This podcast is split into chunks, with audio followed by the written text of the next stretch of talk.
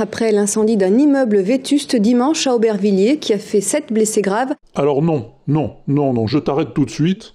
T'en sais rien s'ils sont graves, tes blessés. tu sais pas comment ils sont. T'es pas allé les voir pour vérifier, ou si?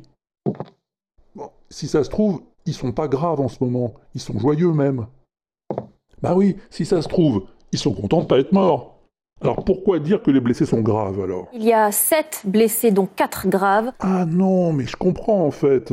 Ce que tu veux dire, c'est que leurs blessures sont graves.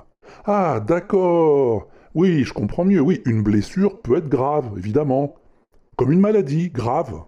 Oui, une maladie ou une blessure qui met la vie de quelqu'un en danger. Ça existe. Une situation peut être grave aussi. Ou une faute. Ouais, une faute grave était virée. Une voix peut être grave aussi, oui j'en connais. Mais pas un blessé, non. Le feu a fait 22 blessés, dont 7 graves. Et quel que soit leur nombre, hein, 4 ou 7 ou 1000, c'est pareil. Alors comment faut dire? Eh ben c'est pas compliqué. 7 personnes ont été blessées, dont 4 dans un état grave. Et voilà, dans un état grave.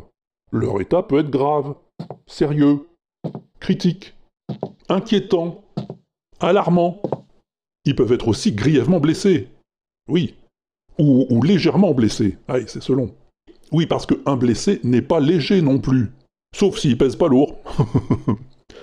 Alors voilà. T'oublies pas, hein. Plus de blessés graves, plus de blessés légers. Je veux plus en voir. C'est ok? Ou alors je donne ma langue. Grave.